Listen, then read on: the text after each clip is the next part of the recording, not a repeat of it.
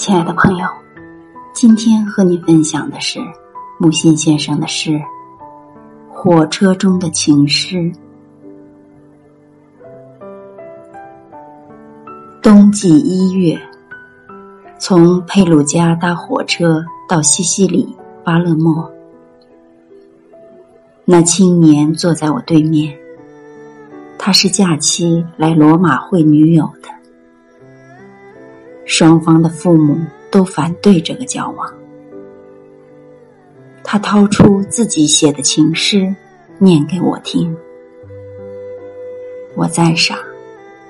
我说：“罗密欧与朱丽叶，爱才是生命，然后生命才能爱。”我想莎士比亚的原意如此。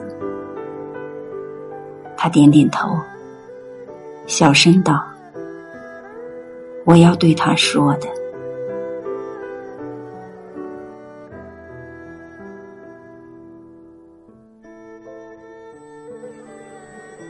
亲爱的朋友，感谢您的收听，